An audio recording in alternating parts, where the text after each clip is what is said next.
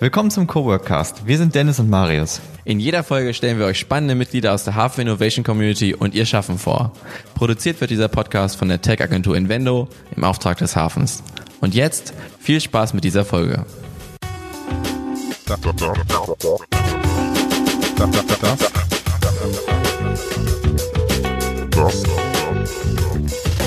das, das, das ist, das ist der Coworkcast. Herzlich willkommen zum Coworkcast. An meiner Seite darf ich wie immer begrüßen Dennis. Hallo Dennis. Hi Marius. Und wir haben heute zwei ganz wunderbare Gäste aus dem aktuellen Batch äh, des Hafen Accelerator Programmes. Nämlich äh, Felix und Philipp von Moxie. Hi. Wer sagt zuerst, hi, ich bin Felix. Hallo, ich bin Philipp. Schön, dass ihr da seid. Als allererstes würden wir gerne erfahren, was ist eure Startup- und Geschäftsidee? Ähm, unsere Startup- und Geschäftsidee ist, dass wir ähm, basiert eigentlich auf einer ganz persönlichen Geschichte. Ähm, das ist mein Großvater, der ins Krankenhaus musste.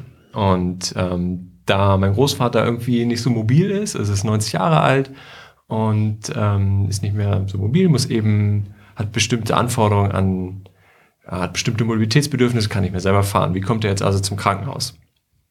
Und ähm, da haben wir das für ihn organisiert und haben gemerkt, wow, das ist total kompliziert. Das ist nicht so einfach wie einfach ein Taxi fahren oder in die U-Bahn steigen, sondern es war ähm, unglaublich kompliziert. Es war ein, kam ein Krankenwagen-ähnliches Fahrzeug, das äh, kam viel zu spät und war irgendwie total teuer und ja, dann haben wir gemerkt, okay, das war jetzt echt ein Erlebnis und ähm, ich habe denen gesagt so, hey, gibt es da irgendwie eine digitale Lösung, die das vielleicht für uns regelt, also eine App oder eine Plattform oder irgendwas, weil es ja unglaublich viele Mobilitätsplattformen gibt, Uber, Moja etc.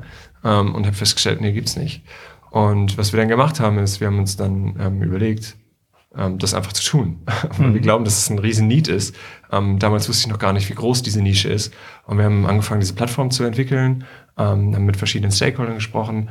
Und was wir heute machen, ist, wir haben eine Plattform, ähm, äh, die es ermöglicht, Patienten ganz einfach ähm, ins Krankenhaus zu fahren oder medizinisch notwendige Fahrten einfach abzuwickeln. Und da, ja, da haben wir eine digitale Lösung geschaffen. Mhm. Ich habe äh, mir schon ein bisschen was im Vorhinein angearbeitet zu euch und habe gesehen, ihr müsst vor allem vier Stakeholder zusammenbringen. Könnt ihr uns erzählen, welche das sind und äh, was genau da die, die, die Schwierigkeit ist? Ja, also wir haben die vier Stakeholder sind einmal der Passagier oder die Passagierin, ähm, Patienten, die von A nach B müssen, dann logischerweise die Fahrdienste, die diese Menschen von A nach B bringen ähm, und dann müssen, müssen sie irgendwo hin, das ist die medizinische Einrichtung. Es kann vielleicht ein Krankenhaus sein, ein Dialysezentrum, ein Hausarzt etc. Und als vierter ähm, Stakeholder, als vierter Teilnehmer oder Actor von unserer Plattform sind es ähm, die Kostenträger, also Krankenversicherung. Und alle vier verbinden wir digital. Ähm, das hat viele Vorteile, ähm, vor allen Dingen Kommunikation dass bestimmte Informationen verfügbar sind für die relevanten Teilnehmer. Ähm, das ist total wichtig. Ähm, jetzt kann man glauben, okay, das ist irgendwie total obvious, warum ist das heute noch nicht so? ähm, genau, genau deswegen haben wir, das ist so unser Raison d'être, deswegen sind wir da. Mhm. Das ist einfach noch nicht passiert heute und wir, ähm, wir schaffen das. Äh, wir machen noch, noch, noch mehr. Ähm, diese ganzen, also besonders die, die Patienten haben ganz viele individuelle Mobilitätsbedürfnisse. Mhm. Ähm, Menschen können im Rollstuhl sitzen, können ähm, die, die diverse, also Menschen sind so unterschiedlich und haben eben auch genauso unterschiedlich wie die Menschen sind, die, für, die wir von A nach B bringen möchten, sind auch die Mobilitätsbedürfnisse. Und wir vermitteln diese individuellen Mobilitätsbedürfnisse mit den individuellen Fähigkeiten der Fahrer auf der anderen Seite. Mhm. Das heißt, ähm, und den Fahrzeugen. Das heißt, nicht jedes Fahrzeug kann jeden Menschen von A nach B bringen. Ist ganz klar. Ähm, wir wissen das, nehmen wir die Flotten, wir wissen, wie die Flotte aufgestellt ist und vermitteln dann intelligent zu den entsprechend passenden Fahrern. Und ähm, das ist was, was ganz besonders ist, was heute auch noch nicht so richtig ähm, stattfindet. Und in die Nische gehen wir rein mit unserer Lösung. Mhm. Ich wollte noch kurz äh, einwerfen, da du gerade von den Stakeholdern gesprochen hast, dass das äh, für die Leute, die nicht wissen, was das ist, ähm, die Teilhaber sind. Das heißt, es geht ein bisschen darum zu gucken, wer ist in dem Prozess relevant und ist für den Prozess Teil dieses Prozesses und Mitschaffender. Ihr seid das natürlich in dem Fall nicht, weil ihr das anbietet, aber alle, die quasi drin rumsitzen, ähm, die dann eine Relevanz haben. Das hat sich vielleicht ein bisschen aus dem Kontext erschlossen. Ich wollte das nur mhm. noch mal einwerfen. Ja, ist gut. Wir ein Service-Podcast. ja, das stimmt. ja. Was, was mich jetzt noch brennend interessiert ist, die Fahrenden, sind das sind das Privatleute oder sind das dann DRK und ASB und so weiter? Oder sind das alle verschieden? Kann ich mich privat Einzelunternehmer wie beim Taxi? Zum Beispiel, ja. Ich glaube, das ist ja so bei Uber Health so und die gibt's ja, glaube ich, nicht in Deutschland. Genau aus dem Grund. Ich weiß es nicht. Ja, also wir haben, ähm, oder Philipp, willst du es sagen? Also wir haben, wir haben Fahrdienstpartner, ähm, die unglaublich qualifiziert sind. Also man spricht auch über qualifizierten Krankentransport. Das heißt, wir können schon mal nicht wie Uber zum Beispiel, Uber Health in, in den USA, ähm, die setzen ja auch wie das Uber-Prinzip auf private Fahrer unter teilweise sehr fragwürdigen Arbeitsbedingungen. Was, was wir machen, ist halt radikal anders. Wir drehen das komplett um. Wir gehen da in die Nische, wo die, wo die Fahrer und Fahrerinnen ähm, hochqualifiziert sind. Also wir haben mal geschaut, es sind ungefähr 34 äh, Papiere, Zertifikate, die man haben muss, angefangen von Führerschein, Personenführerschein und so weiter. Also 34 ist irre. Ähm, das ist aber auch notwendig. Denn wenn man sich vorstellt, ähm, im qualifizierten Patiententransport, äh, also das Wort Transport, Menschen werden ja eigentlich befördert, aber wir sprechen über Transport, weil auch Dinge befördert werden, Blutkonserven, Organe etc. Ähm, mit diesem qualifizierten Patiententransport ähm, ist es gut, dass die Leute wissen, was sie tun. Also kannst du dir das vorstellen wie Rettungssanitäter. Es ist auch gut, dass die wissen, was sie tun und eben sind es quasi so ein Rettungssanitäter leid, der dann, äh, der oder die dann in diesen Fahrzeugen die Menschen ähm, bei der Fahrt auch betreut. Also die haben auch eine medizinische Vorkenntnis, zumindest eine, eine erarbeitete, quasi, also Zertifikat, irgendwo einen Lehrgang gemacht. Ja, genau. Genau. Also ähm, je nachdem, es gibt so ein paar Eskalationsstufen. äh, es fängt an, also Patientenbeförderung ist eigentlich ganz spannend. Ähm, es fängt an bei Taxifahrten. Also wenn man zum Beispiel ähm, zur von, von einer Operation nach Hause gefahren wird, was irgendwie ambulant gemacht wurde. Man wurde, man hatte eine, eine, äh, eine Betäubung und darf dann nicht mehr selber fahren und kann aus irgendwelchen Gründen nicht mehr im öffentlichen, im ÖPNV benutzen. Dann kann man auch mit dem Taxi fahren. Also es kann auch ein Taxi sein, was bei uns auf der Plattform registriert ist und den Patienten zum Beispiel nach Hause fährt oder zum Krankenhaus oder so weiter. Ja, und der Unterschied zwischen einer ähm, privaten Fahrt ist, dass solche Patientenfahrten halt bezahlt werden. Also die werden vom Staat, dann gibt es so einen Transportschein, den füllt dann der Arzt oder die ärztliche Einrichtung, die medizinische Einrichtung, die füllen den halt aus. Und ähm, ja, und das musst du halt dann nicht selbst bezahlen, sondern das wird dann vom Staat übernommen oder von der Versicherung in dem Fall. Genau. Also der Kostenträger ist oft die Krankenkasse. Ähm, es gibt ja verschiedene, verschiedene Möglichkeiten. Ja, da haben wir halt das große Glück in Deutschland, dass wir das dann nicht aus eigener Tasche bezahlen müssen. Das ist natürlich sehr, sehr viel Geld manchmal. So ein qualifizierter Krankentransport, der dann äh, gemacht werden muss. Das ist halt sehr teuer. Wenn du wirklich liegend oder im Rollstuhl äh, befördert werden musst, dann kann das halt äh, schnell mal drei- oder vierstellig werden.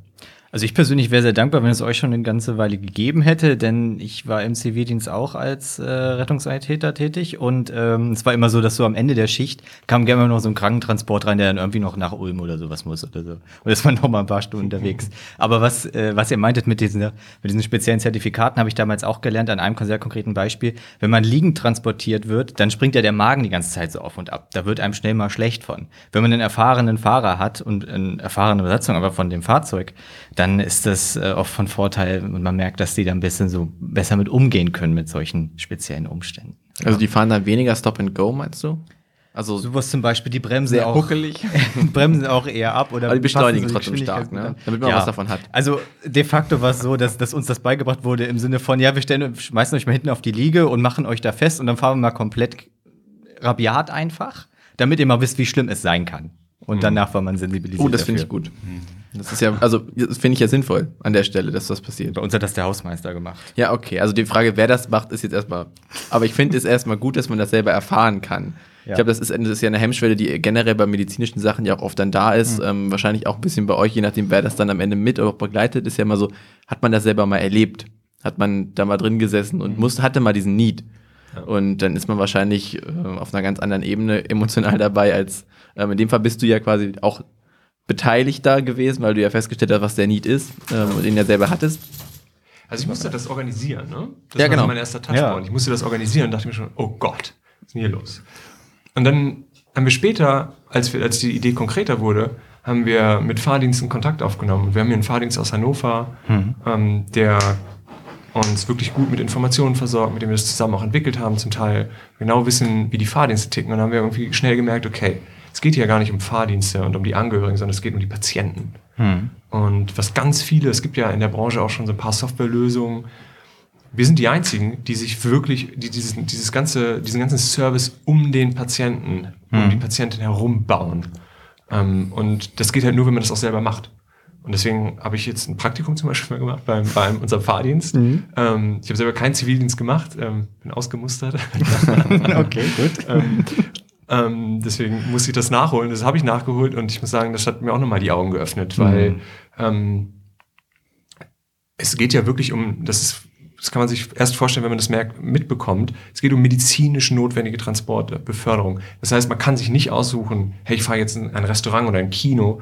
Ähm, wenn das nicht klappt, ja, dann gehe ich ins Kino, gehe ich nächste Woche ins Kino. Äh, das ist so, ich fahre zu einer Operation. Wenn ich da zu spät komme oder zu einer Untersuchung, dann kann ich die nicht machen. Und das ist wirklich, für, für die Menschen ist das, ist das, man muss sich in diese Lage reinversetzen wenn man das einmal miterlebt, dann ist es so. Und die Menschen sind dort, ähm, ja, wissen sich zu einem gewissen Teil den, der, der, der Crew, der Besatzung dieses Fahrzeuges irgendwie hingeben, werden getragen, ähm, sind in Umständen, unter denen man sich vielleicht gar nicht so der Öffentlichkeit zeigen will. Ähm, und ja, es ist halt total wichtig. Und wir, ja, wir gehen halt von der Perspektive ran, dass wir sehr zentriert und fokussiert auf die Passagiere sind. Und das unterscheidet uns wahrscheinlich von ganz, ganz vielen anderen Softwarelösungen, die wie auch Uber Profit maximieren und wir maximieren halt Pleasure oder den, das, den, das Service-Niveau ähm, für, für die Leute, für die wir den Service eigentlich machen. Wo verdient ihr denn Geld an der Stelle in dieser Chain? Weil wenn jetzt, also wenn ich mir das vorstelle, basiert das ja, was ihr vorhin schon gesagt habt, ja darauf, dass dann am Ende meistens die Krankenkasse das bezahlt. Das ist ja erstmal ein gutes Konzept hier. Ähm, und dann kriegt wahrscheinlich der Fahrdienstfahrende, also der Fahrdienst selber sein Geld dafür, was wahrscheinlich ein guter, für, weil es ja kompliziert ist und teuer ist, ein großer Lohn ist. Ähm, gibt es einfach die Option quasi, dass ihr davon prozentual beteiligt wird oder zahle ich das als Kunde obendrauf? Genau, also die Organisation oder die Distribution der Fahrten ist für die Fahrdienste halt relativ ineffizient. Ähm, und die wünschen sich halt auch eine, eine Distribution, die für, die für die einfach mehr, also weniger Leerfahrten schafft, mehr Auslastung, irgendwie in bestimmten Zeiten irgendwie besser organisiert zu sein. Und indem man das halt über eine, über eine Verteilung, wie man das zum Beispiel von Plattformen wie Uber kennt, leisten kann, dann wird da halt viel frei. Also dann können die halt mehr Geld verdienen, haben aber dieselben Kosten in der Zeit und so kann man da irgendwo am Kuchen auf jeden Fall ähm, auch mal abbeißen. Also wir haben eine Testphase gemacht mit einem Fahrdienst und haben herausgefunden, dass wir etwa ähm, den Fahrdienst 30 Prozent äh, der Kosten sparen oder den Kosten effizienter ähm, arbeiten lassen. Ja, okay, das ist ja erstmal ein Cool, also das ist natürlich, das ist erstmal gut, Ja. ne? das will jeder haben. Das ist äh, eine Testphase gewesen, das muss man natürlich jetzt auch im wahrsten Sinne des Wortes auf die Straße bringen. Für diese 30% Kostenersparnis nehmen wir 15%, also ist unsere Zielgröße 15% zu nehmen von den Fahrpreisen. Ähm, so ist erstmal die Idee. Und ähm, genau, und wir nehmen das von den Fahrdiensten. Also das heißt, für die Passagiere beziehungsweise für die Krankenkassen entstehen keine Extrakosten. Ja, okay, also das ist ja, auch dann quasi kein, keine große Umstellung oder irgendwie also gesetzliche Nachfragen, die quasi relevant sein könnten für, ob das abgerechnet werden darf, sondern das sind ja, Ja. deren interne Kosten ähm, und die können sie ja eh schon abrechnen quasi. Ganz genau. Und wir glauben, dass wir so eine Win-Win-Situation äh, kreieren, ähm, weil wir heute wirklich die, die, die Disposition der Fahrten, die Zuordnung, wer, welcher Fahrer übernimmt welche Fahrt, das ist heute wirklich schwer. Also die Leute sind gut, die da arbeiten. Wir haben das bei den Fahrdiensten gesehen, die sind unglaublich smart. Aber wir haben leistungsfähige Algorithmen, die das schneller können und die es besser können, in Echtzeit. Und das ist, ist jetzt an der Zeit, dass wir das in diesen Sektor bringen. Im, im Taxigeschäft im, ähm, ist es halt schon der Standard. Und wir bringen es jetzt in diese Nische. So dass sich der Krankentransporter darauf fokussieren kann, was er halt am besten kann. Und das ist äh, Krankentransporte und äh, nicht mit irgendwelchen äh, medizinischen Einrichtungen rumzutelefonieren und, und da irgendwelche Sachen auszumachen, von denen halt ähm, ganz viele Sachen am Ende nicht funktionieren. Und äh, was wir halt auch im, in, in den Umfragen, in Forschung, ähm, wir haben mit Nutzern, potenziellen Nutzern gesprochen, was wir halt gemerkt haben, ähm, den Leuten ist Vertrauen total wichtig. Das heißt, dieses Typische, was wir halt kennen, wenn wir irgendwelche Mobilitäts-Apps benutzen, ist, dass, da, ähm, dass der Punkt sich bewegt und dass wir immer genau wissen, wo das Taxi, was uns gleich abholt, ist. Und das ist, wenn du einen Krankentransport anrufst, dann sitzt du da manchmal vier Stunden und wartest auf den Krankentransport. Und, und dieses Vertrauen, diese Transparenz, die wollen wir halt auch, ähm, die wollen wir in dem Bereich halt auch den Leuten zugänglich machen. Und ähm, genau, stehen da halt vor der Herausforderung, äh, Inklusion. Ne? Es sind natürlich Es ist natürlich viel schwieriger, das ähm, inklusiv anzubieten. Und äh, genau da sehen wir dann die Aufgabe, das irgendwie möglichst nutzerfreundlich in der, in der, in der Anwendung und äh, möglichst effizienzsteigernd dann für die Fahrdienste anbieten zu können. Mhm. Gerade Stichwort Anwendung. Ähm, was ist denn das für eine Anwendung? Also was habt ihr da aktuell? Ist das nur, nur in Anführungszeichen äh, eine Web-App? Ist das eine richtige App? Ist das eine Web-Plattform? Kann man sich da per API anbinden? Wie ist das so grob Ja. gedacht? Also ähm, wir haben eine Web-App, über die man Fahrten buchen kann, so eine Art Webbooker. Das ist vor allen Dingen für medizinische Einrichtungen, also im Krankenhaus auf der Station, klassischer Anwendungsfall. Ähm, es gibt einen Zugang über www.moxie und dann kann man sich einloggen und kann dann für die Patienten die Mobilität organisieren. Ähm, die Patienten haben eine mobile App ähm, für Android und iOS, ähm, können sich die runterladen, ähm, können über diese App ganz normal Fahrten buchen, ähm, auch bezahlen. Es gibt einen Eigenanteil, den äh, Passagiere oder Patientinnen bezahlen müssen. Ähm, das sind, ähm, ich glaube, 10% der Fahrt. Mindestens 5 Euro, maximal 10 Euro. Also es ist, wir sehen schon, da ist ganz viel Bürokratie auch, die da greift. ja. Das ist äh, nicht einfach. Guter, aber immer noch 10 Prozent und dann irgendwo dazwischen, aber manchmal sind es, okay. Genau, also es ist, äh, wir bilden das irgendwie ab. Ähm, man muss dazu sagen, wir haben, es ist ein MVP, was wir gerade fahren. Ne? Ähm, wir haben also die, die, die Web-App, wir haben eine App für die Passagiere und wir haben eine mobile App für die Fahrdienste, also für die Fahrer. Dann auch das GPS-Tracking darüber, damit wir- oder zeigt, Genau, also zeigt ihr das müssen- ja an, ne? Genau, Genau. wir müssen natürlich wissen, wo unsere Fahrdienste sind, damit wir sie, ähm, damit wir diese, diese Disposition überhaupt durchführen können.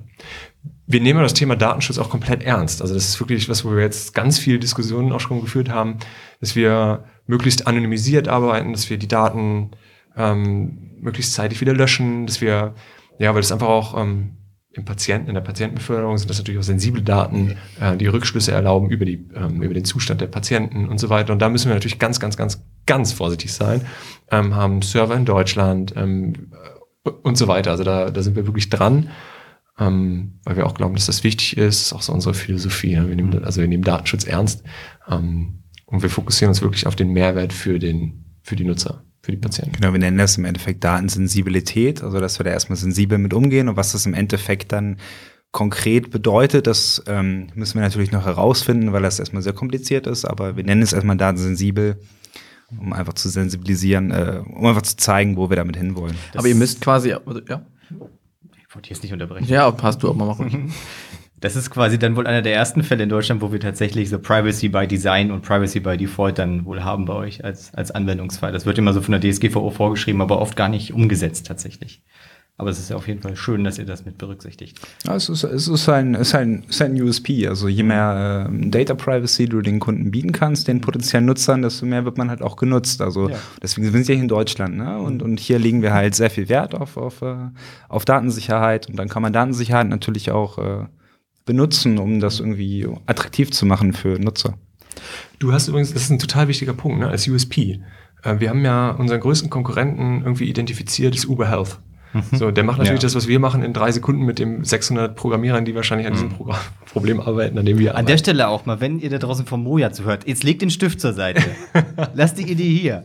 Da kann man einfach auch mal sich melden und lieber kooperieren, als äh, das genau. selber nachbauen. Und gebt den Gründern hier mal eine Chance. Also wirklich. Ja, Moja ist auch ein ganz, Moja ist ein ganz anderes. Gestern haben wir, gestern hatten wir ein Gespräch mit Moja-Fahrer. Gestern waren wir mit Moja unterwegs. Und, ähm, und, und dann hatten wir nochmal das Gespräch mit dem Fahrdienst. Und da hat man einfach gemerkt, wo ist der Unterschied? Und ein Moja-Fahrer, der sitzt da abgeschottet, in seinem Abteil der sitzt die ganze Zeit auf so einem schönen Ledersessel. Ja. Und der, und der Mensch, der den Krankentransport fährt, der ist aktiv dabei, der ist ausgebildet, der hilft, der trägt, der holt ab.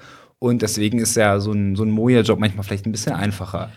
Der Moja-Fahrer, wenn wir ehrlich sind, ist ja aber auch der Fahrer, den es bald nicht mehr geben wird.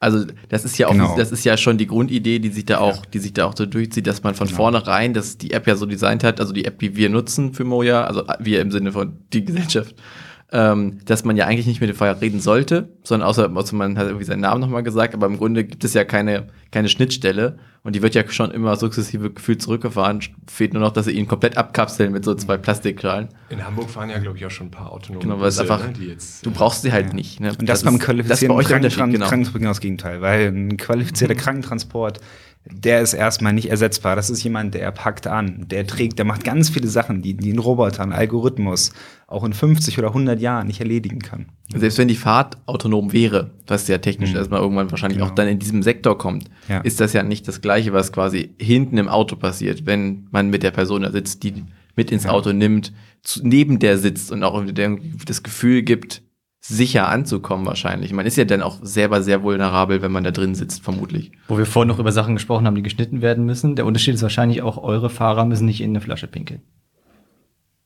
Jetzt müssen Moja-Fahrer das? Anfangs konnten die nicht so richtig auf Toilette. Ach stimmt, die durften nicht anhalten, ne? Nein. Ja, die Also, hatten der- keine Taxi- Sicherheitsgründen, weil das Genau, die haben, die haben keine äh, Taxilizenz und dann ja, dürfen ja, die nicht genau. stehen. Ja, ja. Ja. Deswegen sind die die ganze Zeit. Und die haben eine Punika-Flaschen gehabt und haben reingepinkelt. Also. Eher so Mr. Max, so diese 5 Liter Kanister. Ja, eine mit lange Schicht, ne? ich sag mal, mit denen sind wir noch nicht in Kontakt gekommen. Werden wir an irgendeinem Punkt mal, das ist natürlich die deutsche Taxilobby, ne? Das sind die deutsche Taxilobby, die äh, Moja-Fahrer in Flaschen pinkeln Ja. lässt. Das ist die deutsche Taxilobby, ne? Die ist sehr groß hier, die hat auch Uber zum Beispiel. Warum ist Uber hier nicht legal? Ja. Die deutschen Taxilobby. Und das sind Die ist natürlich, das sind natürlich Big Player hier und Auf äh, jeden die versuchen Fall. Mit dem natürlich würde ich mich nicht anlegen. jede Nee, das wollen wir ja auch gar nicht. Das sehr ist aber gut, wirklich, sehr das ist ein Die halten einfach neben euch ne? und stechen die Reifen von den, von den äh, Fahrzeugen ab und dann fahren sie schnell weiter. Ja, du lachst, das passiert wirklich. Oh Mann, Ja. jetzt kann man hier nicht mal einen Witz machen. Jetzt gleich wieder. Nee, das passiert. Also das, das Mobilitätsbusiness und das ist, was wir lernen, ist wirklich ein hartes Business. Es geht ja wirklich ganz, also es ist natürlich ein wirtschaftliches Interesse, ganz viele Wirtschaftsunternehmen, die, die zusammenkommen, auch völlig legitim. Nochmal, was uns besonders macht, ist, wir bringen den Menschen in den Mittelpunkt und diese, versuchen, einen, einen digitalen Service zu erschaffen, der Taxiunternehmen, wir haben über die Taxilobby ja schon gesprochen, die sehr stark ist, zu Recht auch, äh, mit einbezieht. Weil wir können ja Taxis anbinden. Mhm. Wir binden Taxi, Mietwagenfahrer, äh, Krankenbeförderer, alle binden wir ein. Ich meine, nicht, nicht jeder sitzt im Rollstuhl oder muss liegend transportiert werden. Manche Leute können auch normal in einem Taxi fahren oder manche Taxiunternehmen haben auch rollstuhlfähige Taxen. Und es gibt ja diesen, ähm, warum nennen wir es Krankentransport? Also Transport ist eigentlich nicht so ein, nicht so ein menschlicher Begriff. Warum nennen wir das so? Weil es geht um einen Transportschein, der vom Arzt ausgefüllt wird. Und wenn du diesen Transportschein hast, dann bezahlt das die Krankenkasse. Und dieser Transportschein, den kannst du ja sowohl mit einem Krankentransport nutzen, als auch ein Taxiunternehmen. Ein Taxiunternehmen ist ja auch Ziel, ist auch, kann auch Teil unserer, unserer äh, Bewegung, unserer Plattform sein. Bewegung. ähm, Das Moxie klingt Movement. schön. Das Moxie. Ja, das ist es ja ein bisschen.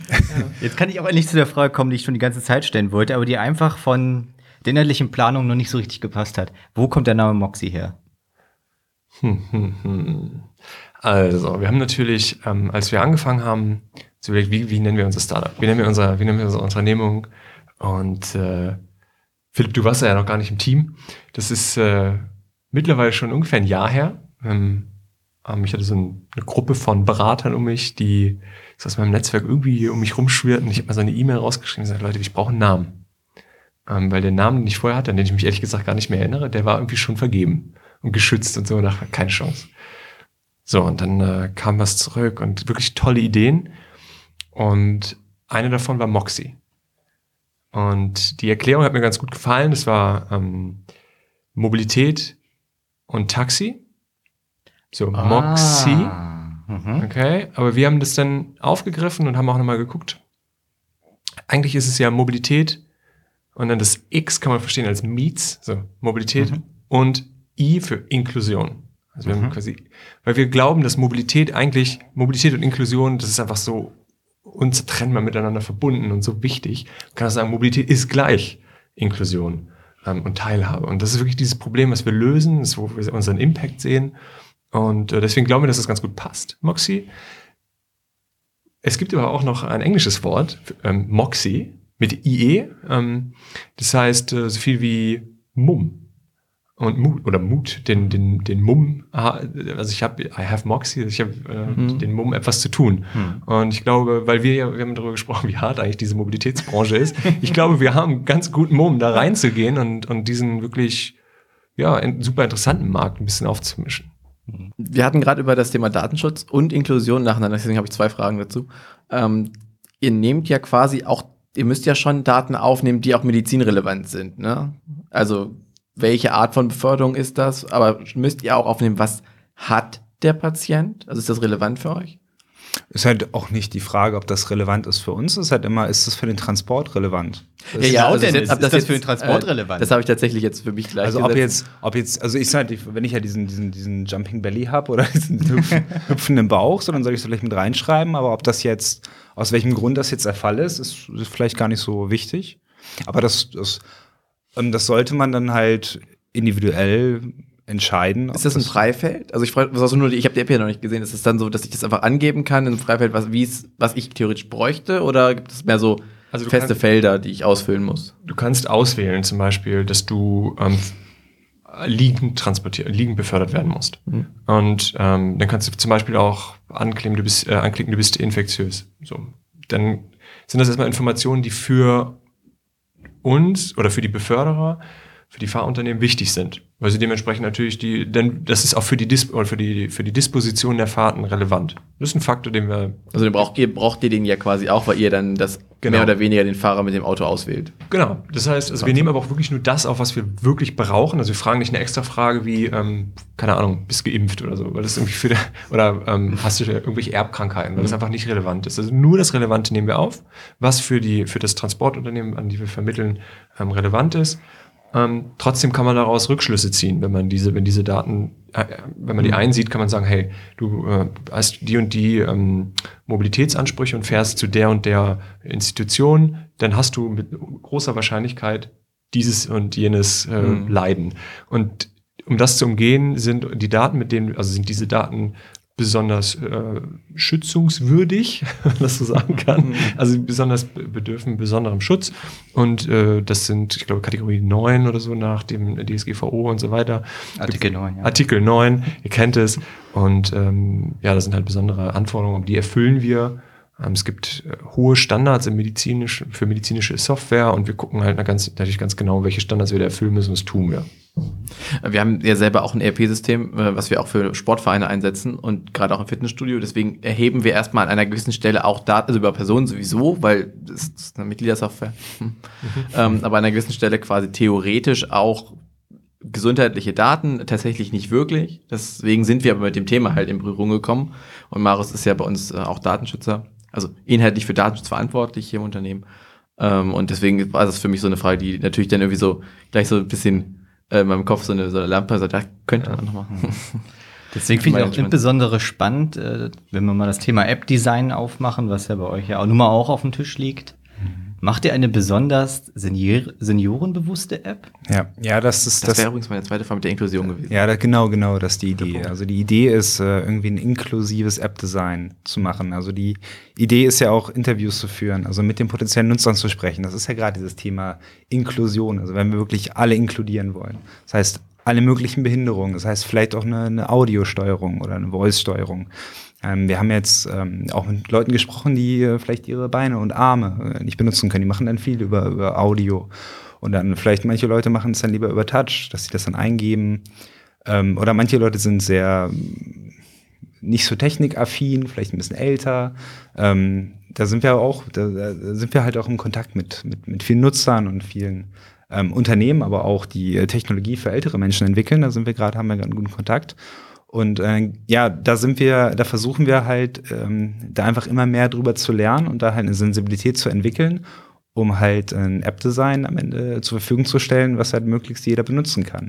Wir merken natürlich, dass ähm, viele Anwendungen vielleicht für 50, 60 Prozent des Marktes funktionieren, für 40 nicht. Das ist hochprofitabel, das ist aber nicht inklusiv. Und äh, da sind wir jetzt dran, äh, zu denken, wie können wir wirklich alle mitnehmen. Und da steht ein wirtschaftliches Interesse ja auch, ist da immer, ist da immer mit der Fall, ist nicht immer der Fall, aber wir denken halt alles mit und das ist halt ein bisschen anstrengender, aber da sind wir, glaube ich, in einem Land, wo wir das einfach wollen, ähm, wo wir alle das wollen, inklusiv zu denken und ähm, das ist halt eine Herausforderung, der wir uns stellen und äh, ja, das ist der Weg, den wir gehen wollen. Ich muss die ganze Zeit daran denken, wie viele Android-Versionen ihr unterstützen müsst. Oh, das wird bestimmt die Hölle. Das macht Flutter alles. Wie, was entwickelt ihr auf welcher Basis? Ja, Also genau, die App genau Flutter? Ja, genau. Also wir haben aktuelles React Native, aber wir machen einen Switch to, to Flutter für die nächste Version. Also unser MVP ist in React Native- Native und das neue Frontend wird in, in Flutter. Gute Entscheidung. Also das ist der Ja, das Plan. glauben wir auch. Also Das ist Plan. Flutter, wir sind große Flutter-Fans geworden. Ähm, das hat mehrere Gründe. Ja, wir sind vor drei Jahren auch umgestiegen und machen Flutter Only, also WordPress für Webseiten und für Ja. alles, was wir App machen, also unsere Backends PHP klassisch, Ja. klassischerweise, Hm. aber alles, was App ist, ist Flutter, weil eine App für alle Devices, sogar für die Geräte, also für die Desktops mittlerweile ähm, auch nativ und das ist, äh, ist etwas, was React natürlich kann, technisch gesehen auf einer gewissen Ebene, aber halt trotzdem langsamer ist, deswegen, äh, ja, das ist cool, dass ihr das macht, das finde ich sehr gut. An der Das Stelle, freut mich erstmal. äh, Flutter ist das SDK für Apps von, von Google. Genau. Ganz kurz jetzt die Erklärung, was ist ein SDK? Ähm, ein Software Developer Kit, also eine Zusammenfassung von verschiedenen Funktionen, die dann genutzt werden können, um daraus Software zu generieren. Sehr gut. War das eine Habt ihr Verträge mit Google? ähm, ne, quasi. Also erstmal haben wir sie technisch gesehen, weil wir das müssen, weil wir die Software von denen benutzen. Ach, da kommt das nette Podcast-Studio her. Ja, das ist alles, äh, alles Sponsored bei bei Google. ähm, alles von unserem hart erarbeiteten Geld selbst zusammengebaut natürlich. Hm. Ähm, nee, wir nutzen tatsächlich seit, ich glaube, seit Anfang an Google Apps for Business, also mittlerweile Google Workspaces. Ähm, einfach nur, weil es gut funktioniert. Also tatsächlich einfach für uns inhaltlich mit Mails alles da drin ist. Und unsere eigene Software haben wir auch, auch angebunden mit Single Sign-On und so weiter. Ähm, aber unser Entwickler, unser Main-Entwickler, mein Geschäftsführer, Mitgeschäftsführer Enno, ist halt schon immer auch Fan ähm, und nutzt halt natürlich gern diese Software dann, logischerweise. Ähm, und hat halt einfach schon immer Bock gehabt, dann auch Flutter zu machen. Das heißt, wir haben React haben wir nicht genutzt, wir haben vorher Angular benutzt. Also nicht für die Apps, da haben wir halt nativ entwickelt. Ähm, und für die Web, äh, Web-Apps dann halt Angular und sind jetzt halt für alles dann quasi auf Flutter gewechselt. Ähm, weil auch die Wartung langfristig Zeit frisst ohne Ende.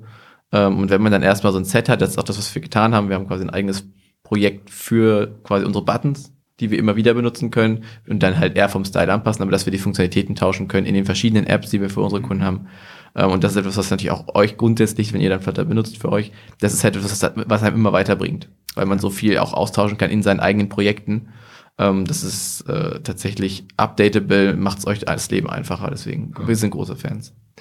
Ähm, wir, äh, du hast ja eben, Philipp, du hast über die Accessibility Features gesprochen, dass wir eben versuchen, wirklich ganz global, holistisch an alle möglichen Dinge zu denken. Wir stoßen jetzt schon und wir machen jetzt den User Research. Wir wollen das echt auf die Spitze treiben, merkt schon, wir haben richtig Bock. Aber ähm, wir, wir stoßen jetzt schon an so manche so, so, so ähm, Widersprüche. Wenn wir, wir können nicht alle, also was wir machen werden, wird immer ein Kompromiss bleiben. Wir haben festgestellt, dass also was wir machen mit unserer Software, wir verstehen das erstmal so, wir haben die, die reale Welt, die nicht barrierefrei ist. Und die auch, die wird barrierefreier, aber wir müssen es auch, also ich wohne zum Beispiel in Paris, da gibt es so viele Bordsteinkanten und so viele Treppen und so viele U-Bahn-Stationen, die einfach nicht barrierefrei sind, in gar keiner Hinsicht. Ähm, ja, da, da, also die, die, die physikalische Welt können wir nicht so schnell verändern, das dauert ganz lange. Aber was wir können ist, und wo es auch für mich eigentlich, für uns keine Entschuldigung mehr gibt, ist die digitale Welt. Weil das ist was, was wir, du sagst, ne, mit Flutter können wir schnell Veränderungen ähm, erzeugen und, und uns anpassen. Das ist der Grund, warum wir das gemacht haben. Und wir merken jetzt, wir können gar nicht alle happy machen, weil wenn man äh, hohen Kontrast braucht, ist es toll. Aber wenn jemand vielleicht äh, hohen Kontrast damit nicht umgehen kann, weil das total störend ist, was machen wir denn dann? Ja, wir brauchen die Schnittstelle zur Realität quasi. Ja, das ne? ist, das ist unser Alltagsproblem. Im, im Website-Business ist es quasi genau das Gleiche. Ähm, in den Apps ist es halt damit, also kommt immer darauf an, wo die Zielgruppe liegt natürlich, da kann man halt mehr oder weniger davon ausgehen. Schön ist es natürlich erstmal trotzdem alle zu inkludieren, aber wir machen zum Beispiel natürlich auch bewusst Abstriche, ähm, weil einfach wir Unternehmenswebseiten bauen und dann gibt es recht klare Zielgruppen dahinter und für die muss das funktionieren. Und das sind halt halt nicht alle. Ähm, Im medizinischen Bereich, in dem ihr euch ja definitiv bewegt, ist das natürlich viel, viel offener. Und deswegen stelle ich mir das wirklich als, ich habe ich hab jetzt halt schon drüber nachgedacht, wie viele Faktoren ich jetzt so aus spontan wüsste, die vielleicht relevant sein könnten, ne? von Schriftgröße über Kontrastreiche, ähm, dann natürlich Sprachsteuerung. Und dann habe ich mich gefragt, wie groß denn eigentlich, also was ist eure primäre Zielgruppe an? Also der, der klassische User, ist der eher alt? Oder gibt es trotzdem eine große, also quasi einfach nur so prozentual, sind die meisten halt, sagen wir mal, Ü60 theoretisch? Oder sind es dadurch, dass es halt Krankentransporte sind, auch sehr viele Jüngere, jetzt mal so Jüngere bis 60? Man muss natürlich irgendwo anfangen. Ne? Also äh, gerade wenn man eine Webplattform entwickelt oder eine App, dann muss man irgendwo anfangen. Es muss, es muss dann die ersten, die First Mover geben. Und die First Mover sind dann halt vielleicht eher, also den Umfragen, die wir gemacht haben, sind wir dabei 35, 40, männlich tech-heavy. So, das waren jetzt so die Leute, wo wir halt gemerkt haben, dass die meiste Überschneidung mit der Nutzung Mhm. unserer, und, unseres Services. Aber ähm, wir denken da auf jeden Fall, oder wir versuchen inklusiv zu denken. Das heißt, wir versuchen dann alle möglichen Leute mit einzubeziehen. Und wir hoffen auch, dass, dass wir da Standards setzen können, dass irgendwann halt bei, bei, der, bei dem Bau eines Hauses ist es ja schon der Fall, aber auch bei der Entwicklung einer App oder einer Website, dass immer direkt gedacht wird. Weil wir müssen immer so überlegen, wir, haben, wir leben in einer überalternden Gesellschaft in ziemlich allen Industrieländern und über inklusiv oder über inklusive Nutzung von, von digitalen Produkten nachzudenken, ist, ist glaube ich, ein ziemlich allgemeines Thema. Und wenn man halt, es muss halt die Leute geben, die das lernen und die, die Interviews führen und, und die verschiedenen Anforderungen halt irgendwie äh, kennenlernen und das dann erheben und dann zeigen, wie kann man das bauen, dass es für jeden möglich ist. Und ähm, ja, das wollen wir halt versuchen. Ähm, wir haben im Vorgespräch schon kurz über Thought Leadership gesprochen, also ähm, in dem Fall Gedankenvorreiter sein, also Wissens, äh, quasi einfach Wissensvorreiter zu sein ähm, in eurem Thema. Ähm, und das ist ja auch quasi ein starker Punkt davon. Und ich glaube, das ist auch sehr spannend, da irgendwie in dem Bereich halt noch was zu machen, weil wenn man sich wirklich damit beschäftigen muss, weil ihr müsst es ja auf einer gewissen Ebene, ähm, dadurch halt Mehrwert zu schaffen, einfach für die Brand natürlich, für euch, aber auch für ähm, ja, am Ende auch für Leute wie uns, die dann einfach wissen, ah, okay, ihr habt das schon mal irgendwie geresearched, habt irgendwie mal in dieser Zielgruppe eine Umfrage gemacht und man kann irgendwie mit diesen Daten arbeiten. Weil ich, wir merken auf jeden Fall auch, dass es halt noch kein, also es ist ein Thema, Inklusion auch im Web, klar. Ja. Man gibt ja auch Vorgaben zu und so. Ähm, Aber es ist halt trotzdem noch schwer, finde ich, da Informationen zuzufinden, die dann wirklich auch Handlungshinweise sind oder einfach auch wirklich einen aktiven Arbeitsalltag weiterbringen. Deswegen finde ich das Thema da auch auf die Thought Leadership zu gehen, irgendwie zu versuchen, super spannend als äh, Marketingansatz. Es gibt ja auch, ähm, eigentlich müssen ja Seiten von Behörden barrierefrei sein. Das sind die meisten nicht unbedingt. Und wir haben uns da ja auch schon mal dran versucht und es ist wirklich ein schwieriges, schwierig umzusetzen. Das, das scheitert. Ähm, das scheitert aber Ja. in der Regel am Geld. Ne? Also wir hatten das bei einem Kunden, der das auch sollte, ähm, aus Gründen. Und an der Stelle, an der wir natürlich größer, also klar, klassisch, es sind Websites, die sind screen-readable in der Regel. Ähm, wir können die Sachen größer und kleiner machen, die sind ohne JavaScript nutzbar, dann halt eingeschränkt, aber man kann die Inhalte sehen. Ähm, und wir versuchen schon, auch mit den verschiedenen Tools, die es im Internet gibt, quasi die Farben ähm, auf diese gewissen Skalen zu bringen, dass man halt die Hintergrundfarbe mit dem Text gut lesen kann. Was wir nicht tun oder selten tun, also inhaltlich noch nicht umgesetzt haben, aber könnten natürlich technisch, ist ähm, leichte Sprache umzusetzen. Ähm, weil leichte Sprache, wenn man sie so will, also rein technischer Natur will, soll sie, so wie wir das gelernt haben, ähm, sogar inklusiv erstellt werden. Also auch da müssen dann wieder Leute beteiligt werden, die in das Spektrum fallen. Und das ist alles sehr teuer und sehr aufwendig. Also wirklich, wirklich teuer. Und dann zahlst du das Doppelte für die Website, nur weil du den Text nochmal anpassen musst. Und ich glaube, daran, an so, an so ähm, Dingen kann es auch scheitern. Das muss es vielleicht nicht. Aber ich glaube, das sind Sachen, die es auf zumindest sehr kompliziert machen, das dann umzusetzen, weil es dafür aktuell noch nicht so viele technische Lösungen gibt, unserer Erfahrung nach, die das dann irgendwie vielleicht auch, weiß nicht, Algorithmen, die die Texte optimieren darauf hin. Das geht ja, ist ja erstmal die Frage, ob man das immer dann so nach DIN-Norm erstellen muss und dann halt perfekt hat oder ob es vielleicht auch schon besser wäre, wenn man es überhaupt hat, als es nicht zu haben. Weil unsere Lösung ist dann an der Stelle leider, dass wir es ja nicht machen können. Weil wir, es bezahlt hat der Kunde nicht und der entscheidet ja auch, ob er es haben will oder nicht und dann hat er es halt nicht. Ja, deswegen freuen wir uns auf Moxie 2, wo leichte Sprache Anbieter verbunden werden, mit welchen die das brauchen. Ihr müsst einfach im nächsten Batch direkt mit einer äh, leichte Sprache-App mitmachen, mit dem Algorithmus dafür. Ihr seid ja jetzt voll drin. Ja. Ähm, und dann äh, machen wir gleich noch ein Interview mit dem Thema.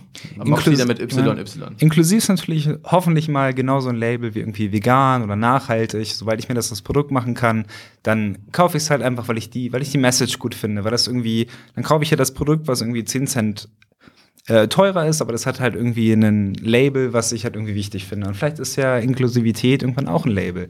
Also das ist halt, also ich meine, wir haben natürlich einen Use Case, äh, Patiententransport, aber die Vision von Mobilität für alle. Und äh, wenn es da einen inklusiven Taxiunternehmer gibt oder nicht inklusiven Taxiunternehmer und der inklusive kostet dann irgendwie einen Euro mehr, dann entscheiden sich vielleicht auch die Menschen, die eigentlich den nicht inklusiven nutzen könnten, für den inklusiven Taxiunternehmer.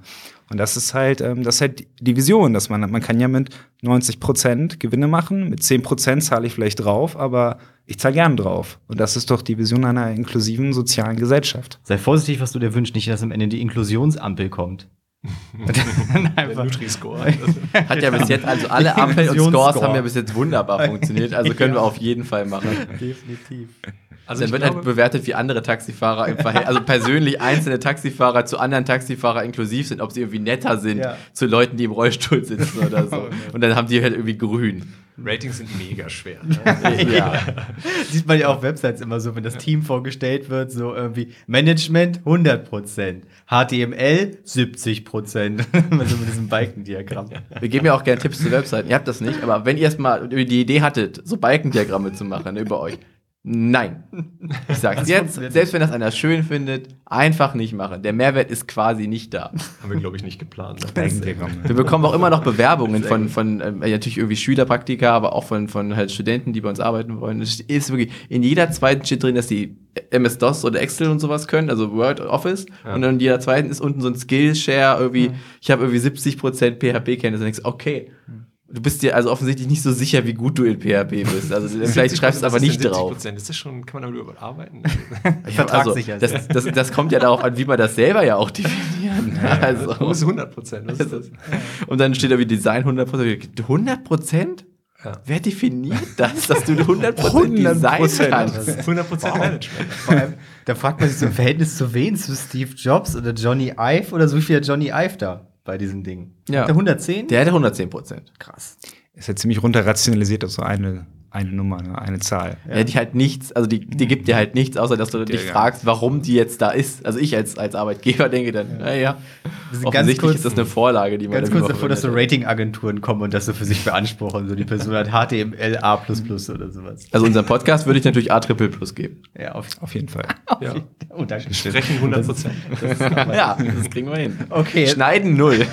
Jetzt auch mal, auch mal zurück zum Thema. Abschließend äh, würden wir gerne noch wissen, wie ist denn so der aktuelle Stand von Moxie und ähm, was sind so die nächsten Phasen des Projekts? Also wir haben unser MVP, ähm, das ist live. Ähm, unsere Website wird gerade überarbeitet. Für alle, die jetzt gerade wahrscheinlich vor Google sitzen und gucken, was machen die eigentlich. Wir haben Nebenbei hat er das Handy auf und löscht gerade diese Skill-Einträge mit dem Schnell, Konsens. schnell, Also schnell. Entwurf. PHP habt ihr gesagt 70 70, 100. Ähm, also MVP ist live. Ähm, wir wissen, dass unser MVP noch ein, ein kleines Update braucht.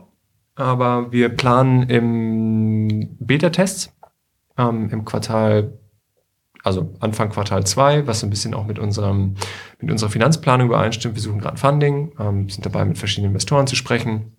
Es läuft alles so ziemlich auf Quartal 2, Anfang Quartal 2 hinaus. Und dann wollen wir Mitte des Jahres starten, ähm, live zu gehen, operativ zu werden. Und das ist unser Plan. Wie, wie, wie viele Mitarbeiter seid ihr denn aktuell? MitarbeiterInnen. Wir sind fünf. Mhm. Wir haben gerade ein super Studi Studierendenprojekt laufen mit fünf, fünf Studenten. Also unser Team ist halb äh, studentisch, halb äh, nicht studentisch irgendwie und das äh, flutscht aber ganz gut. Ähm, das erlaubt uns halt auch über bestimmte Dinge nachzudenken, über die man so vielleicht nicht nachdenken würde, zum Beispiel über unseren Impact Mhm. auf Umwelt und äh, Gesellschaft. Für uns auch total wichtig. Also was du sagst, Security oder D äh, Datensicherheit by Design. Wir sagen halt auch, okay, äh, Umweltverträglichkeit by Design, warum denn nicht? Äh, oder ne, Sozialverträglichkeit. Was haben wir für einen Impact auf die Gesellschaft? Wir glauben natürlich einen positiven, aber gibt es ja vielleicht auch andere Effekte, die wir gar nicht sehen. Wie können wir das in Zukunft vielleicht optimieren? Da denken wir jetzt gerade mit unseren Studierenden drüber nach. Das ist unglaublich spannend und ähm, erkenntnisreich. Wir lernen viel, viel, viel jeden Tag. Und ähm, diesen iterativen Lernprozess wollen wir natürlich auch teilen. Ah, Das kommt demnächst auf ne, über verschiedene Kanäle, werdet ihr das auch sehen können. Ähm, ja, genau. Ist ja interessant, ob man dann irgendwie auch mal wahrscheinlich vielleicht 10% mehr bezahlt, nicht nur, weil das eine inklusive Sache ist, sondern weil euer Transport nachhaltiger ist. Ich meine, das zahle ich ja bei DHL Green gefühlt ja auch, wenn man das machen will. Ob man das machen will, ist, also könnte man, sagen wir mal so. Hm. Ähm, und das ist natürlich, ihr, ihr vermittelt ja schon eine CO2-Ausgabe, weil am Ende des Tages ist es ja, also es ist ja ein Pflichttransport, also es ist ja ein Transport, der notwendig ist, da- darum geht's nicht. Aber trotzdem ist es ja quasi Transporte, die, glaube ich, fast nicht mit alternativen Kraftstoffen oder Antrieben funktioniert, bis jetzt. Noch gar nicht, aber da muss man Prioritäten setzen. Das ist Ja, mir ja, immer klar. ganz wichtig, weil wir natürlich auch viel über, über, über Nachhaltigkeit nachdenken und über CO2 und über, über ne, diese ganzen Themen. Aber wir sind immer im, im Patiententransport und, und da geht's irgendwie, da gibt's irgendwie Themen, die Priorität haben. Also dass, dass, dass jemand äh, mit einer Behinderung oder mit einer Einschränkung irgendwie zu seinem Arzttermin kommt. Und ob der da jetzt einen Benziner nutzt oder ob man da jetzt irgendwie ein Elektrofahrzeug äh, besorgen kann, schön, wenn es klappt. Und äh, es ist auf jeden Fall unser Ziel, dass wir da auch irgendeinen Einfluss drauf, drauf nehmen. Aber es hat noch keine Priorität dazu. Ähm, wir wollen erstmal den Patiententransport verbessern. Ich finde es einfach spannend, dass jetzt überhaupt schon, dass es überhaupt ein Punkt ist. Also das war sogar eher quasi so ein, Ja. tatsächlich ein Sternchen oben drauf, weil ich das Gefühl habe, es wird immer mehr. Also wir setzen uns auch immer mal wieder damit auseinander. Bei uns hat das verhältnismäßig wenig Relevanz, weil wir halt wenig Dinge besitzen, wie man, ihr wart, ihr sitzt ja hier in unserem Büro, also hier ist halt einfach auch nicht viel und wir fahren halt nirgendwo hin und ähm, machen das alles von hier aus. Ähm, das heißt, wir, unser Impact ist verhältnismäßig klein, unsere Server sind in Deutschland gehostet, ähm, sind bei Hetzner, das ist auch Ökostrom.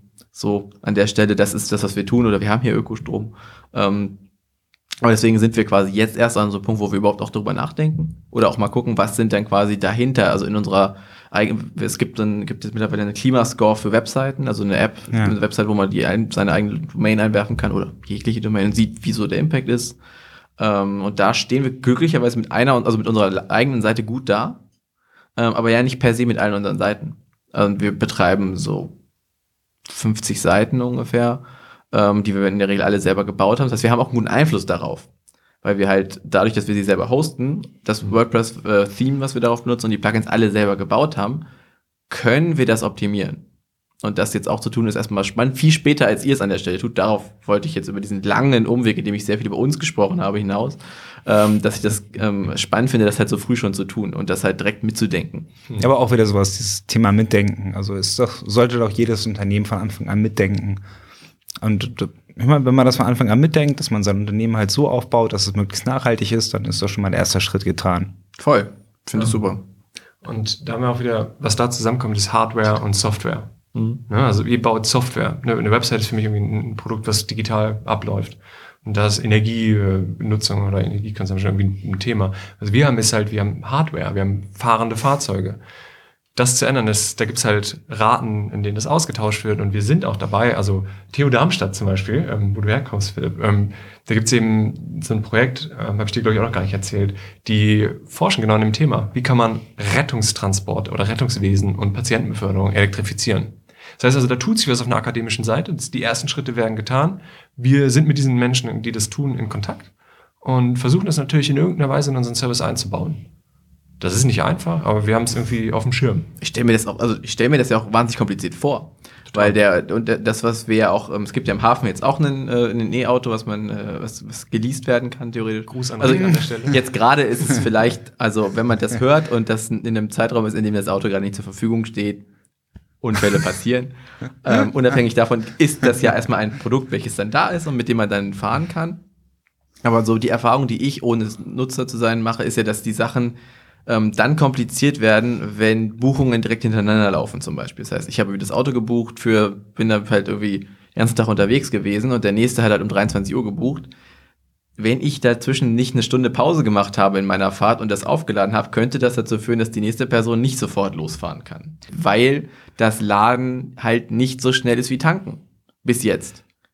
Ja, Also- das tut sich doch was, oder? Genau, es tut sich was, aber das ist, glaube ich, auch ein Punkt, der auch, also jetzt bei Polizei ist es ja genauso wie bei Rettungswagen, ähm, dass du hast halt eine geringere ähm, Verfügbarkeit unter Umständen. Und ich glaube, das Ja. ist so dieses, was auch, das, also was, was der komplizierte Case ist halt. Aber, aber weißt du, ich habe im, im Rettungswesen super viele Diskussionen. Ich kenne mal irgendwie, mein Background ist Mobilität, äh, Automobilindustrie. Man macht sich irgendwie voll die Gedanken, was mache ich denn, wenn mein Akku leer ist? Was mache ich denn dann? Aber was machst du, wenn dein Tank leer ist? Du tankst. so, das dauert ein bisschen. Das machst du ja mit dem Elektroauto auch. Du kannst Elektroautos heute in einer halben Stunde tanken. Ähm, easy. Ich glaube, wo wir hin müssen in, in Sachen Mobilität ist, wir sind ja gerade hierher gekommen, Philipp und ich, mit, mit dem Auto. und wir sind fünf Minuten zu spät gekommen. Wir wären eigentlich zehn Minuten früher hier gewesen, äh, aber wir haben keinen Parkplatz gefunden. Ja, gut. Wir müssen die ich habe das in die Mail geschrieben. Ja, ich möchte das kurz na bitte. Du hast das in die Mail. Hier kann man sehr schlecht parken. Ja, das Die stimmt. stehen auch recht wild. Sehr, Also, sehr gut, sehr vorausschauend auf jeden Fall. Wir stehen parisisch Genau, Pariser, Pariser Parking. auf so einer Ecke. Das ist hier alles. Äh, das ist hier nicht so schön. Ich habe noch zwei Fragen für den fürs Ende, weil ich jetzt, wir hatten vorhin darüber gesprochen, dass wir natürlich wenig über die Biografien jetzt hier sprechen, weil wir natürlich, ähm, weil ihr jetzt in eurem Kontext natürlich als als ähm, euer Startup da seid primär, aber trotzdem fände ich es nochmal spannend, wenn ihr ganz kurz jeder zu eurem Background was sagt, wo ihr so herkommt und warum zum Beispiel du gerade, also äh, beide gerne. Ich möchte trotzdem wissen, warum du gerade in Paris bist, ähm, aber du gerade in Frankfurt. Weil offensichtlich sind deine Darmstadt. Eltern ja scheinbar hier. Ja. Deswegen äh, ist das nicht der ursprüngliche Ort wahrscheinlich. Ja, ich kann gerne anfangen. Ähm, ich ich fange mal da an, was mich auf jeden Fall ähm, für dieses Thema auch sensibilisiert hat. Ich hatte vor sieben Jahren eine Erkrankung an meinem Gehirn und äh, kann deswegen nur ein Auge voll benutzen und sehe nicht dreidimensional und kann deswegen oder bewusst Entscheidung eigentlich kein Auto fahren. Und ähm, deswegen hat mich dieses Mobilitätsthema immer sehr interessiert. Ich habe äh, lange in Berlin gewohnt, ähm, wo es irgendwie, wo man viele Menschen mit Behinderungen auf der Straße sieht. Das hat mich immer sehr gefreut, weil das halt, ähm, zumindest was den ÖPNV betrifft, eine relativ ähm, inklusive Stadt ist. Und das hat mich an Berlin immer sehr begeistert.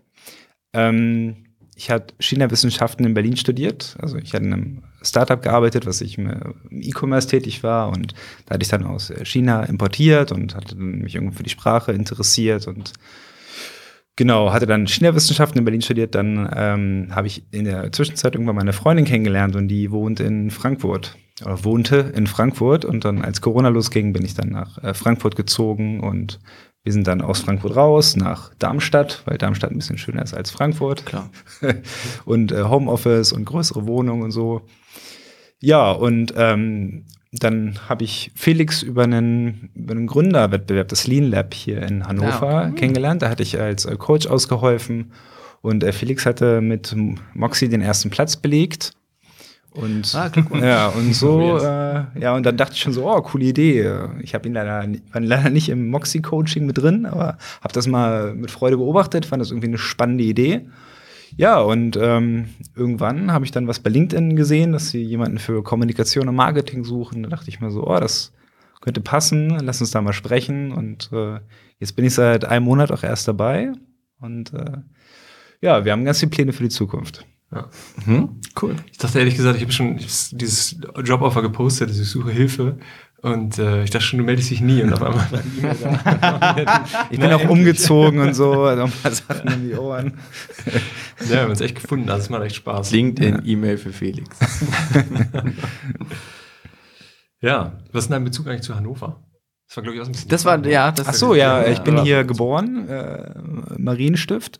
Das ist ungefähr etwas, was ich vermutet hatte, als, äh, als das Und so äh, meine, meine Eltern wohnen in Sehnde, das ist so 20 Kilometer von Hannover entfernt. Und genau, ich hätte dann hier auch äh, studiert, Wirtschaft und so und äh, dann Entrepreneurship, äh, FH und genau, bin dann irgendwann nach Berlin, so selber so Entrepreneur spielen und genau, und so ging dann die Lebensführung. Also du bist aus der Startup City Hannover nach Berlin gegangen, weil T3N hat ja gesagt, ne? wir sind ja die Startup City Hannover, deswegen ich bist halt nach Berlin gegangen zur zweiten Startup City ja, Deutschlands. bin ich da ein bisschen aufs Land gezogen. Aber man muss es ja mal erlebt haben, ne, wie es woanders ist auf der Provinz, verstehe ich schon. genau. Herausforderungen suchen. Und bei dir? Ja, was soll ich sagen? Leute, ich war auch ein bisschen unterwegs so. Ähm, ich habe eine ganze Weile in Hannover studiert. Ich bin nämlich irgendwie auch ähm, Hannoveraner Schaumburger eigentlich. Also ich komme so aus dem aus Bad Nender. Zug mir mal. also ich komme so ein bisschen aus dem Umland. Ähm, habe in Hannover studiert, irgendwann mal Elektrotechnik und so. Ganz, ganz spannend. War dann als Ingenieur in China unterwegs für ein paar Jahre und habe dann irgendwie gemerkt, ich muss mal wieder Europa haben. Und bin dann nach Paris ähm, wo ich auch immer noch zum Teil wohne. Also ich wohne jetzt in Hannover und Paris und ähm, habe eine Familie in Paris. Habe da, wie gesagt, studiert, bin irgendwie Volkswirt geworden, habe dann angefangen zu promovieren zum Thema ähm, Mobilität. Und äh, habe gesagt, so, ist irgendwie meine, also über tausend Umwege ist es irgendwie so auf mich zugekommen und jetzt will ich nichts anderes mehr machen. Ich untersuche irgendwie neue Mobilitätsinnovationen, autonomes Fahren vor allen Dingen. Was macht das eigentlich mit der Wirtschaft, mit der Gesellschaft, mit dem sozialen Leben? Ähm, ich glaube, dass das einfach unglaublich Potenzial birgt. Ähm, und wie gesagt, also ich, ich empfinde Mobilität als wichtig für wirtschaftliche und soziale Entwicklung. Deswegen habe ich da angefangen zu promovieren in Berlin. Du warst auch in Berlin, wusste Ich ich war, gar ja, ich war auch in Berlin. Ich bin dann auch zwischendurch mal in Berlin. Beide in Berlin. oder was? Ja, wahrscheinlich haben wir uns echt knapp verpasst. Ne? Da hätten wir uns schon verlieben können, wir beiden. Wir haben in Berlin für, für so einen Lobbyverein gearbeitet in der Automobilindustrie, nicht ganz so klein und ähm, habe dann aber aufgehört. Deswegen können wir noch nicht 130 fahren. Ich verstehe. Da hatte ich nichts mit zu tun. Nein, so, so wild ist es gar nicht. Kommen alle nur mit Wasser. Ja. Ähm, ja, und dann bin ich aus Berlin bewusst nach Hannover gekommen, um hier Moxie zu gründen. Äh, warum eigentlich so? Es war in Berlin super bürokratisch, ähm, hakelig, langsam. Die Leute haben sich nicht für die Idee begeistert. Ich komme hier an. Ähm, ich habe mit Finn Wolken von Nexta kurz telefoniert, sagt, ey, geile Idee, ich bin zwar gerade im Urlaub, aber erzähl mal. Ähm, wir haben uns sofort zusammengesetzt. Schwuppdiwupp hatte ich mit der N-Bank einen Termin. Wir haben ähm, ein N-Bank-Gründerstipendium bekommen. Super schnell, super unbürokratisch.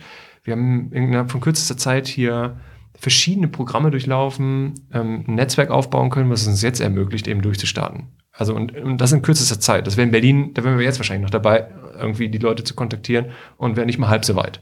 Das heißt also, Standort Hannover, T3N, ich kann das schon verstehen. Ähm, Hannover ist irgendwie, man hat kurze Wege, ähm, gute Kontakte und ähm, naja, wenn man nie zu Hause ist, dann ist es vielleicht auch, macht es auch nochmal doppelt Spaß. Ich habe mir vorhin die, ähm, als du erzählt hast, wie ihr euren Namen gesucht habt, dass dann äh, deine Leute, die das so gesagt haben, mir die ganze Zeit so Emily in Paris mäßige äh, Meetings vorgestellt, in denen dir dann auf Französisch verschiedene Namen gesagt wurden und äh, ihr dann in einer, in einer, in einem hippen Café saßt und das überlegt habt, was ihr macht. Aber bestimmt so war es, genau, oder? Ja, ja. wir fahren auch auf Zug. Also ich glaube, Emily in Paris, Ja, die fährt auf Zug, aber immer nur, weil die nach Marseille fährt. Die ganze Zeit fährt die, fährt die, fährt die Ja. irgendwie ja, an die Côte d'Azur. Nur. Ja. Und wer, wer mit, schon mal mit der französischen Bahn gefahren ist, der weiß natürlich, das ist genau so. und nicht Ja. anders. Die sind immer im Schlafwagen. Es ist wunderschön. Die wacht auf und dann sind die da irgendwie, es ist alles warm und das Meer. Toll. Das müssen wir nachholen. Übrigens, das haben wir noch nicht gemacht, das, Das ist werden wir vielleicht so ein. Fieldtrip oder so dann unternehmerisch. Ja, man, Das genau. macht man ja mittlerweile. Offsites sind das, glaube ich. Workation. Ne? Ja. Also mehr erfährt man ja dann in eurem gemeinsamen Serienpodcast, aber in Emily in Paris Fan Podcast, da freue ich mich auch drauf. Das ist natürlich nicht der einzige Podcast, den wir unseren Hörern an dieser Stelle ans Herz legen können, denn auch Moxie hat einen eigenen Podcast mittlerweile. Oh, yes. Und da erfährt man sehr viel mehr und sehr viel tiefer von den Themen, die euch so beschäftigen. Wo finde ich den denn und wie heißt der überhaupt? Ja, wir sind auch vor dem, vor dem Mikro unterwegs. Der nennt sich der Moxie-Mobility-Cast. Ähm, genau, wir haben das zurzeit auf Spotify gehostet und sind auch auf YouTube. Es gibt jetzt bisher nur eine Folge, jetzt zurzeit. Äh, da interviewe ich Felix einfach mal und äh, frage ihn so ein bisschen, äh, so ein bisschen, was wir heute auch besprochen haben. Was ist seine Vision? Wo wollen wir damit hin? Und, und ähm, worum geht es uns eigentlich? Und die, ähm, ja, die zweite Folge wird jetzt aber übermorgen aufgenommen. Ähm, mit jemandem, der heilsabwärts gelähmt ist. Das ist für uns äh, sehr spannend. Wie geht jemand mit äh, so einer schweren Einschränkung mit äh, Mobilität, äh, mit Technologie um und, und, und wie benutzt er die vor allem für Mobilität? Und dann können wir ihn da mal ein bisschen ausfragen. Und da äh, freue ich mich sehr drauf. Und ähm, solche, genau, wir wollen da so ein bisschen an der, ähm, an der Entwicklung oder an unserer, an unserem eigenen Lernprozess äh, teilhaben lassen. Was ich heute gelernt habe, das I in Moxie steht nicht nur für Inklusion, sondern auch für Impact. Für mich auch für Innovativität. Aber hey, das ist nur meine Meinung. Auch für Innovativität. Auch also für Innovation. ähm, ich finde es, äh, ich, also ich glaube, dass das äh, tatsächlich ein wahnsinnig spannendes, also mein Gefühl ist, dass es ein wahnsinnig spannendes Thema ist. Ähm, wir wussten ja vorher grob, worum es geht, aber ich finde, ähm, ihr habt uns einen wahnsinnig guten Eindruck dazu gebracht, wie wichtig euch auch das Thema ist. Und unsere Erfahrung ist auch mal, dass je mehr man natürlich selber dafür brennt, desto höher ist die Wahrscheinlichkeit, dass man damit auch irgendwie weiterkommt, weil wenn man nur eine Idee hat, ist das das eine, aber auch dafür zu brennen ist was anderes. Das habt ihr mir beide gegeben, auf unterschiedlichen Wegen, ähm, weil das ist deine Idee, du bist jetzt erst dazugekommen. Aber ich habe jetzt zum Beispiel, ja, also ich habe das die ganze Zeit das Gefühl gehabt, dass es irgendwie trotzdem irgendwie eure Idee ist und eure Mission, die ihr irgendwie zusammengeht, auch als Unternehmen, das ganze Unternehmen, aber ihr beide, das irgendwie waren für mich jetzt gerade ähm, gut rübergebracht und ich bin gespannt, was da so passiert jetzt in Zukunft. Und ähm, finde auch die Idee des Podcasts und auch die Ansatz, der Ansatz des Podcasts super spannend. Und ähm, ja, freue mich einfach mehr davon zu hören. Schön, dass ihr hier wart. Dankeschön. Vielen Dank für die Einladung. Ja. ja. vielen Dank. Und bis zum nächsten Mal, wenn es wieder heißt, der Coworkcast. That's cool. Sie drückt mit auf den Knopf jetzt. Nee, ich kann auch nicht. Wie lange saß ihr da dran?